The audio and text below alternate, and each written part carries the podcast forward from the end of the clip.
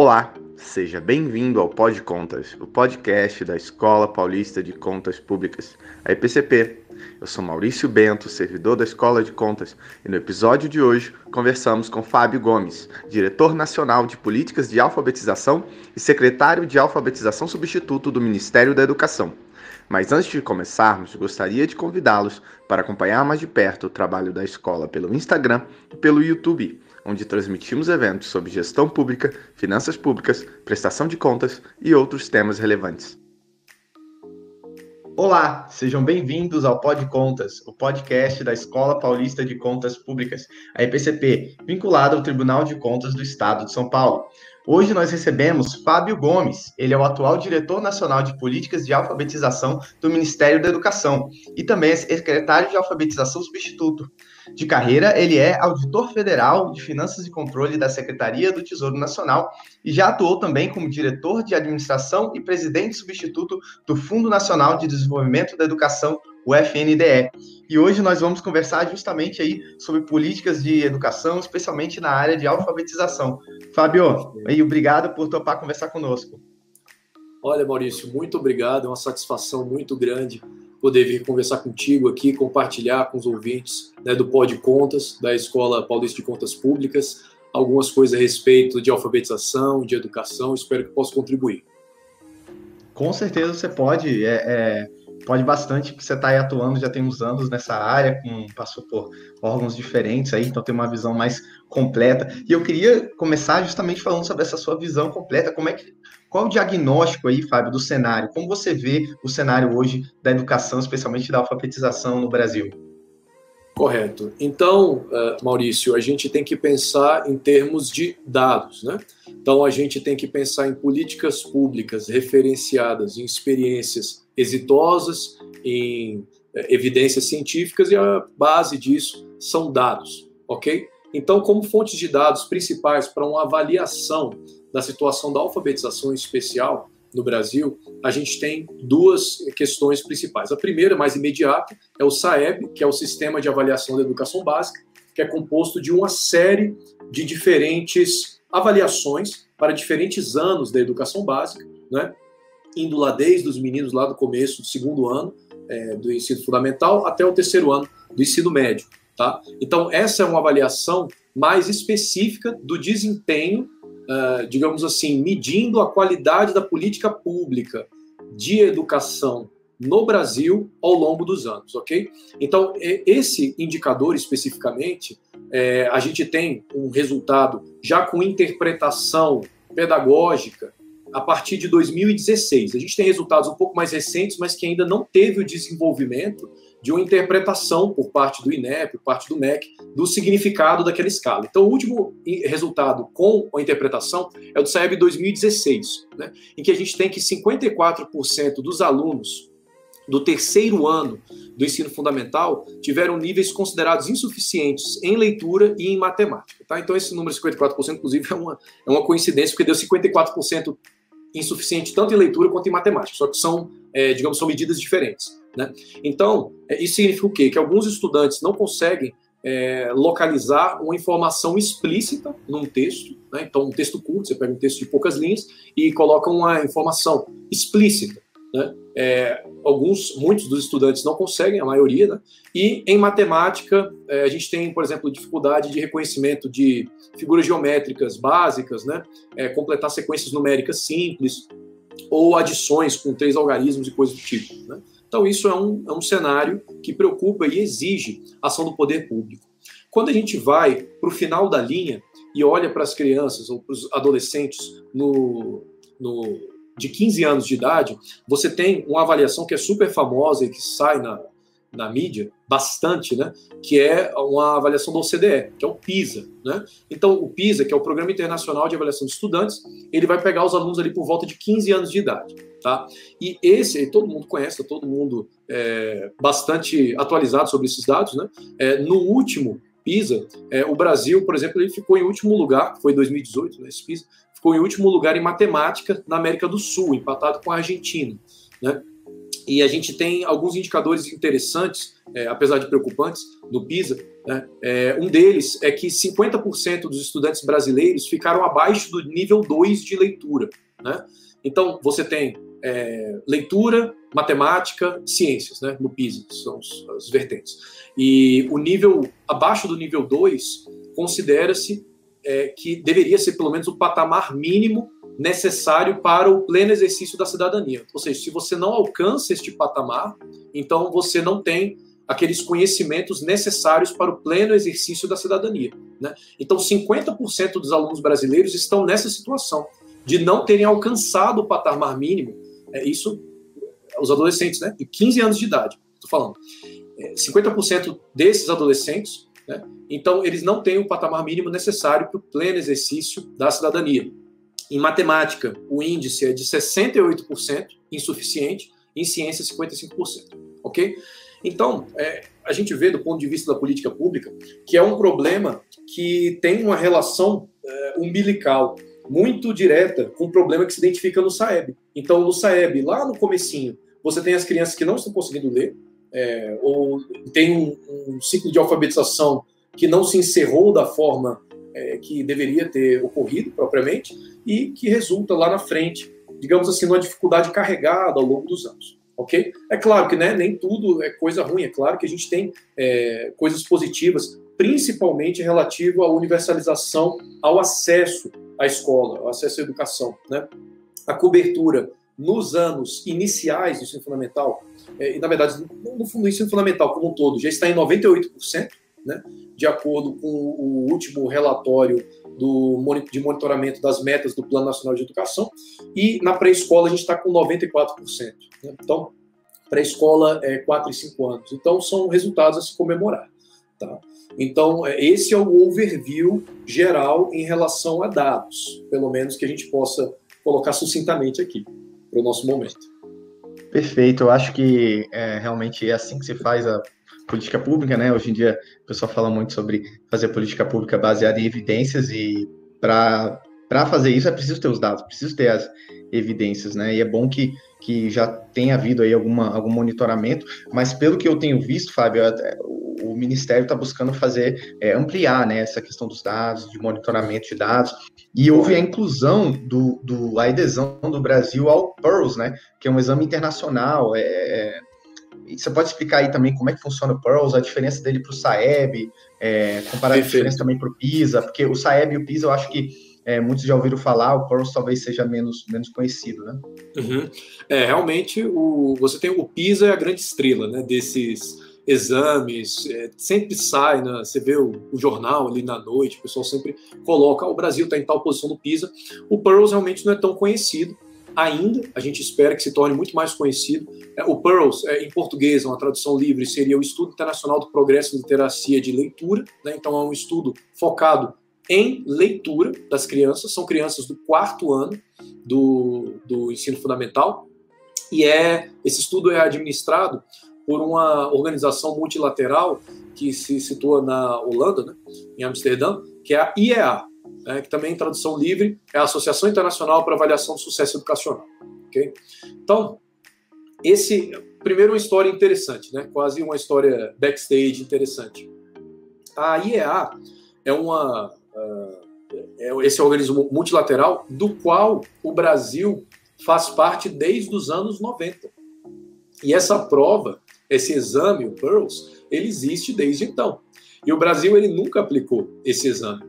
Então, um dos primeiros atos, na verdade, é, após a publicação da Política Nacional de Alfabetização pela Secretaria de Alfabetização, o primeiro ato é, formal né, pra, da administração, no sentido da gestão de resultados, da gestão da alfabetização em si, foi justamente a adesão ao PEARLS. Então, é, isso, é, claro, né, quem faz a adesão propriamente é o INEP, então a gente teve as comunicações, o pessoal foi muito prestativo no INEP e mandaram representações, e enfim, é, tudo preparado. É claro que a gente teve vários é, contratempos, né? o mundo inteiro teve vários contratempos na aplicação de qualquer tipo de exame educacional em 2020 2021, mas está prevista a aplicação. Então isso é interessante. O Brasil ele poderia ter aderido antes e é um ato relativamente simples de, de ser realizado. Né? É, principalmente que você já é membro do organismo multilateral. O Pearls tem um, um digamos, um irmão, uma, uma prova irmã, que é o TIMS, né? que, é uma, que é um exame focado em é, tendências é, de matemática e ciências, né? um estudo voltado a isso. Ou seja, como o nome diz, é, matemática e ciências para o quarto ano e para o oitavo, nono ano. Né? Então é uma, é uma outra avaliação e o Ministério está dando passos para fazer adesão a essa outra avaliação que é depois, a aplicação depois. Ciclo de quatro anos de aplicação. Né? Então, é, eu sei que você me perguntou do Pearls, mas também aproveito para falar que também vai ter, já está todo o processo administrativo já está andando nesse sentido, tem publicidade nesse sentido também. Né? E, bem, enfim, é, porque, qual é a importância da adesão ao Pearls, né? E como ele é diferente do Saeb? Ele é diferente do Saeb porque ele é, traz uma comparabilidade bem legal em relação a outros países, porque vários outros países fazem, né? Não é apenas o Brasil, o Saeb é feito apenas no Brasil, obviamente, né? O Saeb você consegue uma comparabilidade entre, entre estados, né? Mas uh, o Pearls você consegue a comparabilidade entre diversos países. E o que, que é legal sobre os países? Bem, Vou dar um exemplo de um país que estava tendo dificuldades nas suas políticas de alfabetização e o Pearls ajudou a virar a chave para uma recuperação muito significativa. A Inglaterra, por exemplo. A Inglaterra, esse foi o caminho traçado. Eles aderiram ao Pearls, conseguiram comparar o que estava acontecendo né, do ponto de vista acertos e erros da política pública, ajustaram e hoje conseguem resultados muito bons do Pearls. Outro também a nossa nação é, mãe e irmã, Portugal, né? É, Portugal também não, não estava tendo resultados bons e, é, em determinado momento, após a adesão ao Pearls, após um trabalho muito sério da equipe de Portugal, inclusive eles têm um correspondente ao INEP, que é a IAV, né, em Portugal, eles fizeram um trabalho muito sério, muito louvável e conseguiram o primeiro lugar da Europa, né, durante um tempo em matemática. Então, assim, isso é uma coisa que é possível. Né? Então, se uma criança portuguesa, se uma criança é, inglesa, se uma criança japonesa, ou enfim, de, de qualquer lugar que seja, consegue um bom resultado, com certeza a criança brasileira também consegue. Agora a gente precisa dar os bons incentivos, né? E o Pearls tem tudo a ver com isso, né? Porque a gente consegue comparar essa política, as nossas políticas públicas, nossos resultados e quem sabe melhorar. É o primeiro incentivo. Perfeito, Fábio. Eu gosto de de ver essa ambição também. Eu gostaria de, muito de ver as crianças brasileiras aí nos primeiros lugares do mundo, assim como está rolando a Olimpíada agora, né? O Brasil está ganhando umas, umas, medalhas, um, ganhou ouro aí no surf e tal, e, e, e por que não ouro também em matemática e, em leitura? Acho que dá para ganhar. E é bom ter essa ambição. Mas é, é, andando é, é, também nesse, nessa linha de, de, políticas públicas para atingir esses objetivos, melhorar nas avaliações nacionais e internacionais e efetivamente é, alfabetizar as crianças, é, eu, eu, vi também que um dos programas mais interessantes da, do Ministério, Fábio, é o, o Tempo de Aprender. E aí queria que você comentasse um pouco do programa, o que, que é o programa, como que ele, que ele pretende atingir esses objetivos. Beleza. Então, é, o programa Tempo de Aprender é o programa de alfabetização do governo federal. Né? Então, do que se trata? O programa Tempo de Aprender é um guarda-chuva de diversas ações. Então, a nomenclatura que a gente está usando aqui, né? Então, a gente tem a ação, que, digamos assim, é, são é, pontos de contato do Ministério com as redes, né? É, seja na formação de professores, formação de gestores, recursos, né? ou seja, é, procedimentos específicos né? e em relação a um programa. E o que é o programa? O programa é aquilo que vai coordenar todas essas ações né, num todo coerente, ok? Então, a primeira coisa, né? O programa Tempo de Aprender, ele é, enfim, uh, ele é formado, ele inicialmente é, começou formado por 10 ações, né, com, em quatro eixos distintos. Então, os quatro eixos são a formação dos profissionais da alfabetização, né? Porque, claro, isso é, é bastante elementar. Né? É, o, não se faz uma boa alfabetização sem a, prepara, a preparação devida dos profissionais. Né? Então, você tem o profissional, uh, digamos, finalístico, né? é o professor, mas você também tem os profissionais da gestão. E os profissionais de gestão também têm as formações voltadas a, a eles, né? Claro. Então, isso dentro do programa. A gente tem é, Maurício, um, resultados bastante legais em termos de alcance do programa é, nas nossas formações. Tá? Isso foi um, um destaque que eu acho que é importante dar. É, a gente lançou o curso Práticas de Alfabetização. Foi o primeiro curso lançado pelo Ministério na história com um caráter muito prático. Né? A gente tem alguns dados interessantes, por exemplo, se a gente faz uma comparação da formação inicial, agora o que, que eu estou falando? Formação inicial, estou falando da graduação né, dos professores. Se você pega a formação inicial de professores no Brasil e comparar com de outros países que têm resultados é, melhores na alfabetização, você vê que essa formação inicial nos outros países tende a ser muito mais prática e ter matérias de conteúdos mais práticos. No Brasil, existe uma quantidade bastante significativa de conteúdos uh, mais teóricos, entende? Muitas teorias, a teoria da educação, o que não, não, não descartamos a importância desses conteúdos. Né? Só que deve ser modulado em relação à importância da prática. Né? E por isso mesmo a gente identificou é, a necessidade de um curso de formação continuada práticas de alfabetização. Esse curso surpreendeu bastante a gente, porque só de professores, né, a gente tem mais de 300 mil inscritos, mas mais de só de professores a gente tem mais de 100 mil professores formados por esse curso. Né? É um curso bastante legal, dinâmico, prático, e todo dia a gente recebe é, mensagens né, do pessoal dizendo: nossa, como eu queria uma coisa bem prática mesmo, né? uma coisa que me mostrasse o caminho das pedras. E recentemente também, é, como a gente está aqui nesse podcast que é, tem tantas pessoas, gestores públicos, né, é, que, que nos ouvem, é, a gente tem uma parceria que, é, que, se concretizou com a ENAP, né, Escola Nacional de Administração Pública, e no, que nós fizemos seis cursos que fazem o que eles chamam de certificação avançada, que é um, é um conjunto de cursos, né? Para gestores escolares da alfabetização.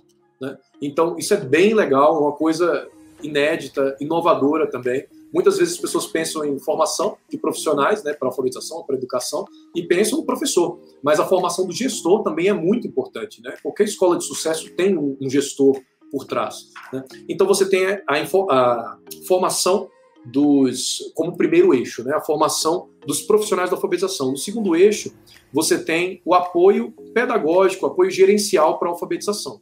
Tá? Então você tem vários recursos. Você tem o Grafogame, eu vou comentar um pouco depois sobre isso. Você tem o sistema online de recursos para alfabetização. É uma é uma ferramenta de planejamento de aula para professores, uma ferramenta gratuita, bem dinâmica, bem bonita. Né? Tudo isso, inclusive, pessoal, é, eu estou falando várias coisas aqui, né? quase que em sequência uma da outra, mas tudo pode ser acessado no alfabetização.mec.gov.br, está tudo público, tem todos os links para todas as, as ações né, que foram vou deixar, realizadas. Fábio, só para informar, vou deixar o link na descrição do episódio. Perfeito, perfeito. Tá? Então você, a gente fez um sistema, já está liberado esse sistema, também um grande sucesso, o pessoal gosta muito. É, também dentro da ideia do apoio pedagógico e gerencial para a alfabetização, a gente tem um apoio financeiro para assistentes de alfabetização e custeio das escolas, são 183 milhões de reais destinados ao, é, ao custeio né, de assistentes de alfabetização. Isso é, inclusive, uma, essa ação especificamente é, derivada de um programa anterior da gestão passada, né, é, que é o programa Mais Alfabetização, era o programa Mais Alfabetização, só que como o programa Tempo de Aprender ele trazia tantas outras coisas, né, essa boa ação do programa antigo ela foi incorporada. Né? Eu acho que isso serve, inclusive, do ponto de vista de gestão, né, como um exemplo. Né? Não, eu acho que o governo federal tem uma maturidade muito maior nesse sentido do que talvez alguns, alguns, alguns casos específicos de entes subnacionais, né, em que a coisa se reseta. Né? Então a coisa começa do início como se não tivesse tido uma gestão atrás. Né? E tem uma gestão atrás, e você constrói em cima de alguma coisa que existe. Né? E você melhora. Né? E depois alguém vai pegar seu trabalho e melhorar seu trabalho. Né? Ninguém faz o trabalho definitivo porque ninguém tem tempo infinito. Né? Infelizmente, é, a gente tem um limite, ou felizmente, na verdade, nós temos um limite para fazer o nosso melhor. E depois outra pessoa vai pegar o bastão e vai continuar. Né? Então, essa é uma ação que é derivada do, do programa Mais Alfabetização, Né? O, o, assistente de alfabetização, o que, que é? É uma pessoa que está junto, junto com o professor para organizar as crianças na sala, fazer exercícios com crianças que estão com mais dificuldade. Então, 183 milhões para isso. É claro que, obviamente, a gente não apenas herdou a, a ação, mas fez uma grande melhoria da tecnologia administrativa dessa ação. Né? Então, em relação a sistemas, em relação à organização da distribuição dos recursos, né? então isso são coisas que, claro, né? É, tinham ação boa e que agora foi melhorada e quem sabe no futuro melhorem mais ainda. Ainda no eixo 2, no apoio pedagógico gerencial, nós temos a reformulação do Programa Nacional do Livro do Material Didático, tanto para a educação infantil quanto para anos iniciais do ensino fundamental. Isso é um grande tópico também. Né? É, o eixo 3 do programa, ele fala de avaliação. Então vamos só fazer um overview rapidinho aqui para não se perder.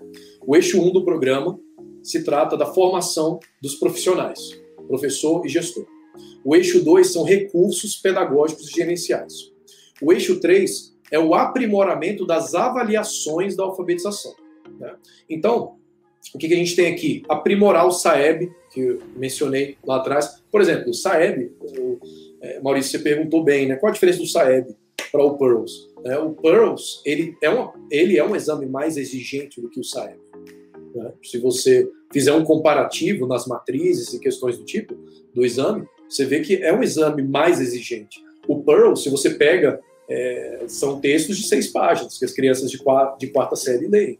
Né? Claro que o SAEB era, ele herdou a ANA, que é a, que é a, como disse, que é a Avaliação Nacional de Alfabetização, né? Ele herdou a ANA e aí, é, que era do terceiro ano, agora está sendo aplicado no segundo ano. Então é claro que você tem que fazer uma modulação do segundo ano para o quarto ano, mas mesmo assim, o Pearls mostra-se um exame que é mais exigente do que muitas escolas pedem das crianças hoje em dia. Né? Então, por exemplo, se você tem os coreanos é, com grandes resultados, é porque também se espera bastante de um menino coreano. Né? Então a gente tem que esperar bastante dos meninos brasileiros também. Pois bem, então, no eixo 3 do programa Tempo de Aprender, a gente tem a melhoria, o aprimoramento das avaliações da alfabetização. Né? Então, você tem é, uma melhora do SAEB, você tem. Ah, essa, essa é demais, eu, eu realmente gosto muito dessa ação. Né? Eu, de formação, eu sou engenheiro. Tá? É, então, é, a, gente tem, a gente fez, firmou uma parceria com o ITA tá? para fazer um aplicativo que usa inteligência artificial para medir a qualidade da leitura das crianças. É uma coisa inédita, digo que é inédita do mundo. Isso, né? Nenhum governo, é, pelo menos da nossa notícia, a gente não sabe, né? É, de algum outro governo que, que tenha iniciado um projeto tão ousado como esse, tão legal como esse. Né? É, você também tem outras, é, outras ações relativas à avaliação, o estudo de, de leitura e, e outras questões. Né? E, por fim, o eixo 4 é o eixo voltado à valorização dos profissionais da alfabetização, tanto com a ação de reconhecimento educacional, que aí você tem uma espécie de premiação para bons resultados na, na alfabetização. Essa é uma ação que ainda está em desenvolvimento, ela tem vários tipos de complicações, complicações orçamentárias, inclusive o orçamento brasileiro ele tem, é, você tem uma, uma dotação específica, né? Você sabe, né, Maurício, que a gente é, como faz, qual é a tecnologia que se usa para um prêmio que você não sabe exatamente qual é o, ou quantos por cento vão ganhar esse prêmio. Então, tudo isso está sendo trabalhado, é claro, né? É, construído normativos nesse sentido, é, mas e também, e também ações voltadas à promoção do bem-estar, motivação e engajamento profissional, especialmente nesse tempo de pandemia. Né? Então, esse seria o eixo 4. Esse é o Ótimo. overview do tempo de aprender. Foi um pouco comprido. Sim, né? o programa é muito mas... completo, pelo que eu vi, porque é. tem de tudo mesmo, da formação Sim a, a, recursos e também a, a avaliação. avaliação e realmente, né, eu acho que assim, é treinar o professor, deixa, tornar o gestor também, é, torná-los melhores, mas ao mesmo tempo também exigir mais, avaliar para ver onde, onde tem que melhorar, né? Para uhum. poder exigir realmente essa melhora e colocar os nossos, nossas crianças lá em cima no mundo também. É, gostei muito desse ponto que você falou, do, do que se exige muito das crianças lá coreanas e tal realmente a gente tem que exigir mais, dando também recursos para atingir a meta. É botar uma meta, uma meta ousada, mas dar recursos para atingir essa meta. É, mas você comentou também é, é, duas coisas você passou rápido, Fábio, que eu queria que você explicasse um pouquinho mais, falasse um pouquinho mais, é, do Programa Nacional do Livro do Material Didático, acho que, que é uma, é uma uhum. questão interessante, e também do, do Grafogame, mas a gente pode começar aí pelo Programa Nacional do Livro. Como é que, ah, como é que beleza. as mudanças? Vamos lá. Então, gente, o Programa Nacional do Livro e Material Didático é realmente um orgulho para o Brasil. Né? É, um, é, o maior, é a maior compra de livros do planeta. Né? Não existe uma compra maior de livros no mundo do que desse, do que desse programa. E o que, que esse programa faz na ponta? Basicamente, ele compra livros para todas as crianças da rede pública e também de parte da rede conveniada, desde recentemente também, rede conveniada, então você tem algumas escolas privadas conveniadas ao poder público, né? É, mas que é uma minoria comparado ao, ao restante da rede pública. Então você, o governo federal faz uma compra unificada de livros para todas as crianças da rede pública, do, da educação básica, da educação infantil, anos iniciais do ensino fundamental, anos finais do ensino fundamental, ensino médio e ainda alguns editais voltados à especificidade, como por exemplo educação especial, beleza? Então é, é um programa extremamente completo e com esse realmente tem uma é, é um programa muito inteligente, porque é claro é, qual que é a vantagem do governo federal comprar tantos livros assim? Bem, primeiro que você ganha na quantidade, né? Em termos de, de economia de escala, muito, muito significativo. Né? Então, livros, enfim, né, não, a gente tem é, informações de livros que, é, por exemplo, no, no varejo, você tem, por exemplo, um livro que sai a, a, a 100 reais, por exemplo, e consegue se fazer a 10% do preço, por exemplo, 15% do preço. Né? Então, é uma economia muito significativa. Ao mesmo tempo que preserva a escolha das escolas, porque não é o mesmo livro que é enviado para todas as escolas, ok? Não é o mesmo livro. Então, é, o que, que o Ministério faz? Ele faz um procedimento que se chama, é um edital, um procedimento chamado por um edital, que é de um ciclo do PNLD. O ciclo é de quatro anos. Então, é, eu vou dar um exemplo. O PNLD 2022. Se chama 2022 porque os livros vão chegar nas crianças em 2022, ok? Então, o livro chega na criança no ano de 2022, no início do ano letivo. ok? Então, o PNLD 2022 é um edital que chama as pessoas, é, no caso, editores, todos os entrantes, né, a participar de uma seleção em que o MEC vai fazer uma chamada avaliação pedagógica de todos os livros que vão chegar. E o MEC vai dizer, tá ok ou não tá ok, é suficiente ou não é suficiente. E aí o professor, o diretor lá na ponta, ele vai escolher um dos livros que foi é, digamos assim, que passou pelo crivo da avaliação pedagógica. E aí depois o MEC, com a parceria com os Correios, embala isso tudo, coloca, faz a paletização toda e manda para todas as escolas. O livro que a pessoa pediu, o livro que aquele professor pediu para os alunos dele. Né? Então veja que é uma tecnologia incrível, né, do ponto de vista administrativo. Né, muito desafiador, principalmente gerido pelo FNDE, o Fundo Nacional de Desenvolvimento da Educação. E o que, que tem a ver com o programa Tempo de Aprender, com essa política tão consolidada, que remonta a mais de é, quase 100 anos, na verdade, de política de livro didático, é, com outros nomes. Né? É, o edital, ele tem espaços para melhoria, sempre tem. Esses editais sempre têm espaço para melhoria. E o que que, como é que o Tempo de Aprender entrou nisso? O Tempo de Aprender significou uma melhoria desses editais. Né? Então, a nossa equipe entrou para o melhoramento, a reformulação dos editais do PNLD para a educação infantil, que é o 2022, chega no início do ano que vem, e para os anos iniciais do ensino fundamental. Então, chega em 2023 nas escolas. Anos iniciais, por quê? Porque tem alfabetização e educação infantil em 2022. E aí eu gostaria de compartilhar com vocês, isso é uma das ações que eu admito que mais me empolga, eu fico mais feliz é, com essas ações, porque essa é uma ação verdadeiramente estruturante da educação brasileira. Né? São os livros que chegam na, na mão das crianças. Né?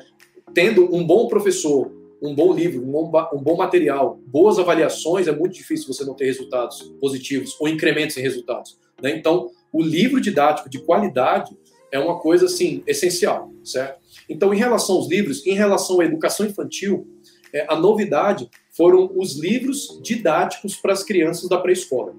Tá? Então, o que, que, eu quero dizer com isso? Antes, na educação infantil, o que, que é educação infantil? Vamos explicar. Creche e pré-escola. Tá? Então, creche 0 a 3 anos, pré-escola 4 e 5 anos de idade, ok? Antes, a educação infantil, ela só, tra... primeiro, que era unido aos anos iniciais, era um edital só, então foi separado, foi apartado em dois editais, e antes trazia apenas uma, é, um livro para o professor, como se fosse um livro do professor. O que, que foi feito nesse edital? é, foi, foi colocado foi inserido também um livro para as crianças da pré-escola, um livro didático para criança da pré-escola, de 4 e de 5 anos de idade.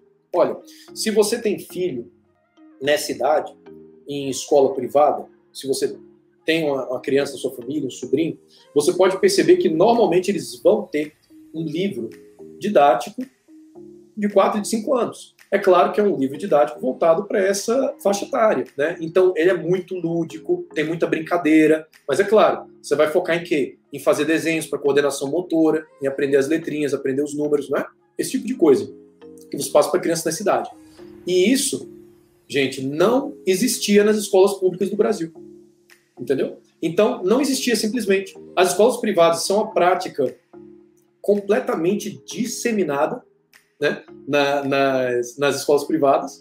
Né? Ou seja, trocando em miúdos, né? a gente sabe que as escolas privadas é, são as pessoas com maior, de forma geral, em média, escolas com, é, pessoas com maior poder aquisitivo. E as escolas públicas, educação pública, acaba ficando para as pessoas com menor poder aquisitivo. Então, esse é um tipo de ação de equalização de oportunidades educacionais incrível. Agora, é, basta ter um livro e dizer que tem para constar, a gente sabe, né? A gente está no serviço público há muito tempo, a gente sabe é, como é que é. Muitas vezes, infelizmente, algumas coisas acontecem, digamos, constando que tem. Não, esses livros têm que ter conteúdo. Foi feito um detalhamento muito sistemático no edital dos conteúdos e todos os conteúdos têm que ser baseados em evidências científicas, né? Inclusive tiveram alguns questionamentos, né, em relação, enfim, sociedade civil. É, bem, é, essa é a coisa boa, né, da democracia. A gente é, concorda em discordar. Levaram, né, inclusive, para o, teve é, discussões no âmbito do Tribunal de Contas, né, em que o Tribunal de Contas deu razão à União e mostrou, não, de fato, está totalmente dentro da discricionalidade administrativa, estão apenas promovendo é, livros é, para, para é, baseados em evidências para as crianças, né? Pois realmente até acontece de existir é, pessoas que acreditam que não deveria ter livro para as crianças, né? Isso é uma coisa curiosa para quem ouve. Talvez quem é da área da educação esteja familiarizado com essa, com essa questão, né? Mas para quem ouve, quem não é da área da educação até pode estranhar, ué, como assim? Né? Existe isso? É, de não, de ter pessoas, sim, isso existe, né? Mas tudo foi resolvido bem, inclusive as partes todas é, esperando com muita expectativa para o PNLD 2022 da educação infantil, né, que vai chegar esses novíssimos livros para as crianças, que corresponde, inclusive, a um, uh, a um investimento. O que, Maurício, quando você pensa em investimento na educação infantil, o que, que você pensa? Assim, qual que é a primeira coisa que vem na sua cabeça? Creche, né? Normalmente. Sim, sim. Certo? As pessoas sempre pensam assim, poxa, investimento em educação infantil, então vamos gastar milhões em creches, o que né, tem a sua relevância, é óbvio, você precisa do aparelho público para fazer funcionar, é, óbvio, se não tem a estrutura física, você não pode é, fazer acontecer o serviço público, né? Mas esse é um tipo de investimento público em educação infantil inovador, que é um investimento público em livros, né? um investimento público pedagógico. Né? Então, é que a gente espera que tenha resultados muito importantes para a alfabetização, porque aí as crianças chegam é, com um viés de preparação para a alfabetização, certo? Inclusive, é um dos, um dos lemas do edital, a preparação para a alfabetização. As crianças terem, estarem preparadas para a alfabetização. Isso no 2022. É, eu só queria fazer um, um comentário sobre 2023. 2023 é dos anos iniciais, que é o da alfabetização. Esse daqui é, já existiam os livros, né, para as crianças da alfabetização, é óbvio. Só que a modificação que foi feita no edital foi no seguinte sentido: adicionamos, a gestão adicionou novos livros, que são os chamados é, livros de práticas e acompanhamento da aprendizagem. Então, você sabe que, como é um livro que vai para as crianças da escola pública, muitas delas têm uma carência muito grande de acompanhamento da aprendizagem.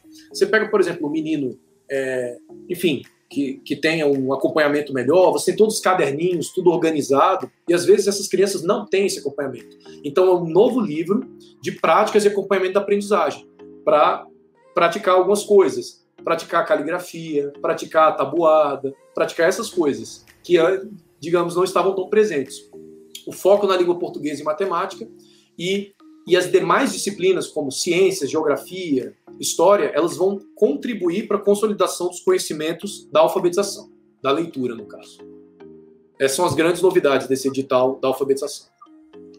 Não, muito interessante. Acho que queria chamar a atenção para o fato de você, você comentou que as escolas particulares já tinham livros, né? Mas as escolas públicas não tinham. Então, é, no, na realidade, também é, contribui para diminuir essas desigualdades aí, uhum. que são desigualdades que acabam perdurando, né? Porque é aquilo, se a criança normalmente mais humilde de, de escola pública não teve uma, uma, educação de base boa, né? Não aprendeu a ler direito, pode ter dificuldade para aprender outros conteúdos na história, geografia, português, uhum. todos os outros conteúdos nos anos subsequentes e, e, essa desigualdade pode ser amplificada, né? Ela pode crescer exponencialmente por essa deficiência da capacidade de leitura, né?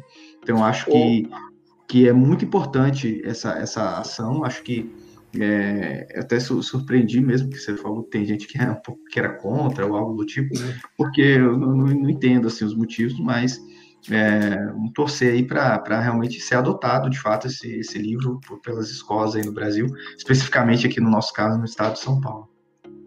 Perfeito. Olha, o Maurício, uma coisa que você falou com muita propriedade, muita sabedoria em relação a essa questão da tendência de amplificação das desigualdades. Né? Isso tem um nome técnico, se chama efeito Mateus, né? que é justamente daquele daquele brocado, aquele adágio, né? Os ricos ficam mais ricos, os pobres ficam mais pobres, né? Justamente do Evangelho de São Mateus. Isso daí é um nome é, científico, tá, gente? É o efeito Mateus mesmo. E, existe mapeado mesmo que as crianças que recebem menos estímulos na educação infantil, elas começam pior e a diferença no gráfico do desenvolvimento da criança ao longo do tempo, ela vai se aumentando, né? A ponto de, no, em um determinado momento, é, em alguns anos de vida, existe uma diferença de mais de 2 milhões de palavras ouvidas por uma criança. Imagina isso. Uma criança ouvir menos 2 milhões, 2 milhões de palavras do que outra, por exemplo. Isso é uma coisa que se acumula muito né, para o desenvolvimento cognitivo, para os resultados em, em, exames padronizados. Né? Então, sim, isso é uma coisa que é realmente mapeada, se chama efeito Mateus. E existe uma tendência de crescimento da desigualdade. E por isso que a gente tem que investir, inclusive pedagogicamente, na educação infantil. Esse é o, é o da coisa. Perfeito. E um último ponto, Fábio, para a gente encerrar, que você, queria que você comentasse do grafogame, né? Porque eu acho que é algo, algo mais, mais novo aí e chamou a atenção uhum. porque eu dei uma olhada, parece assim, a questão de uso também de tecnologia, né? E gamificação aí para ajudar no aprendizado. Aí como eu queria saber como é que funciona e onde é que também consegue o, o grafogame. Ah, ótimo. É, o grafogame é uma tecnologia educacional, é um aplicativo, tá? Que basicamente é um jogo ok? Então, esse aplicativo, primeira coisa, ele está disponível para baixar na App Store, na Microsoft Store para computador, é desktop, né? E no Android, tá? Para tablet e celular, ok? É completamente gratuito para a população, né? E o que, que é, qual que é a ideia do Grafogame? O Grafogame é um aplicativo cujo desenvolvimento remonta aos anos 90, né? E desenvolvido por pesquisadores de início finlandeses, então é um aplicativo finlandês e que hoje é utilizado de forma massiva. Qualquer criança que tenha dificuldade na Finlândia com questões de alfabetização, dificuldades de, de aprendizagem, utiliza o grafogame. Mas outras crianças também que não têm problemas de aprendizagem. Qual que é a ideia do grafogame? É um jogo que de forma divertida faz com que a criança leia uma letra, leia uma sílaba ou leia uma palavra e tenha que e ouça o som daquilo, né? E ligue o som à letra. Então, basicamente, a brincadeira é ouvir um som, por exemplo, A. Ao ouvir esse som A, vai aparecer as opções. A, a letra A, letra B, letra J, e a criança tem que clicar no A. Só que, é claro, começa simples vai ficando mais complicado. Né?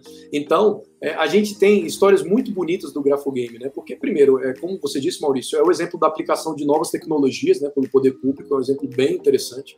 Né? A gente tem um reporte de várias escolas que estão utilizando, e o Brasil, inclusive, é o campeão de downloads do mundo, na verdade, é uma coisa até que foi é, pelo menos nesse ranking educacional, nós estamos bem. Né? Nós somos o campeão de downloads no mundo inteiro do Grafogame. O Grafogame Brasil é o, é o aplicativo mais baixado que o pessoal lá da Finlândia, da, do Grafo Group, já fez. Né? E tem histórias muito legais, eu até gostaria de, de comentar. É, uma é de uma senhora, na verdade, uma senhora mais idosa, né, e que nunca aprendeu a ler. E a filha dela é, entrou em contato com a gente e falou: olha, é, a minha mãe, durante esse período aí do isolamento, quis fazer uma coisa nova e baixou o Grafogame e aprendeu a ler. Bonito, né? É uma, é uma coisa muito interessante. Mas é claro, né? Isso daí é, são coisas que a gente nunca vai poder prever. Como é que a gente pode prever? O foco são as crianças. E a gente tem muito exemplo de crianças com qualquer tipo de, de questão de desenvolvimento, né? Então, por exemplo, é, você tem crianças com algum tipo de deficiência que utiliza e as crianças que não têm nenhum tipo de deficiência estão utilizando. A gente tem muito retorno de pai, de mãe dizendo assim, olha, meu filho está no segundo ano, estava super preocupado porque ele não tinha nem começado a aprender a ler ainda e agora, poucos meses utilizando grafogame, ele já está lendo tudo. Né? Então, assim, é gratificante, é inovador, né? E a gente espera que tenha cada vez mais impacto. Para você baixar, é na App Store ou é, é Google Play, né? As, as, lojas de aplicativo, né? Ou você pode ir também no alfabetização.mec.gov.br. E aplicativo é gratuito, certo? Só pra... 100% gratuito. 100% gratuito. Perfeito. De muita qualidade. Fábio, eu gostei muito dessas iniciativas, achei é, excelentes, realmente muito bom para ajudar aí os municípios, né, que principalmente tem essa, essa competência aí da, da, da alfabetização. Realmente são diretrizes muito importantes que acho que, se seguidas né, corretamente, podem impactar muito fortemente a qualidade da nossa educação. É, o Brasil é, universalizou né, a educação lá nos anos 90 só, né, em termos de acesso, mas está ainda demorando para engrenar a questão da qualidade, de chegar lá naqueles uns top do mundo. E eu acho muito interessante que, que realmente parece que finalmente essa se torna uma grande prioridade aí falar com tanta propriedade, tantas iniciativas importantes. Então é isso, queria agradecer aí sua presença, você ter reservado um tempinho aí para nós e obrigado. Espero aí que nossos vamos distribuir para os nossos gestores municipais aqui do Estado de São Paulo, aliás de todo o Brasil, que a gente tem uma audiência aí ampla, mas focada, claro, nos nossos jurisdicionados, mas é isso, brigadíssimo aí pela, pela presença e pela fala tão, tão é, completa. Olha, Maurício, muito obrigado mesmo a todo mundo também. Obrigado por por ouvir aqui esse compartilhamento. É, fiquem de olho né, para os prazos de adesão do tempo de aprender. É, e mesmo não tendo aderido, né, se você é professor, você é gestor, várias das ações estão disponíveis a todo público, a toda sociedade civil interessada. Né? Então estão lá e também a gente tem o, o e-mail tempo de aprender mac.gov.br. Você pode mandar dúvidas para a gente e também o site, como já mencionado, alfabetização.mac.gov.br. É uma honra estar aqui, de verdade. Eu sabe, é, para mim é muito importante esse tipo de iniciativa em que você junta gestores uh, de diferentes uh, vertentes, de diferentes áreas de atuação para compartilhar experiência. Né? É uma, principalmente é, no âmbito aqui do, do Tribunal de Contas do Estado de São Paulo, uma, uma instituição super respeitada. Então eu agradeço demais essa oportunidade. Inclusive eu sou né, do, do controle originalmente, né, sou auditor é, de finanças lá do Tesouro Nacional. Então, é uma honra mesmo estar aqui. Muito obrigado. Agradeço demais a oportunidade.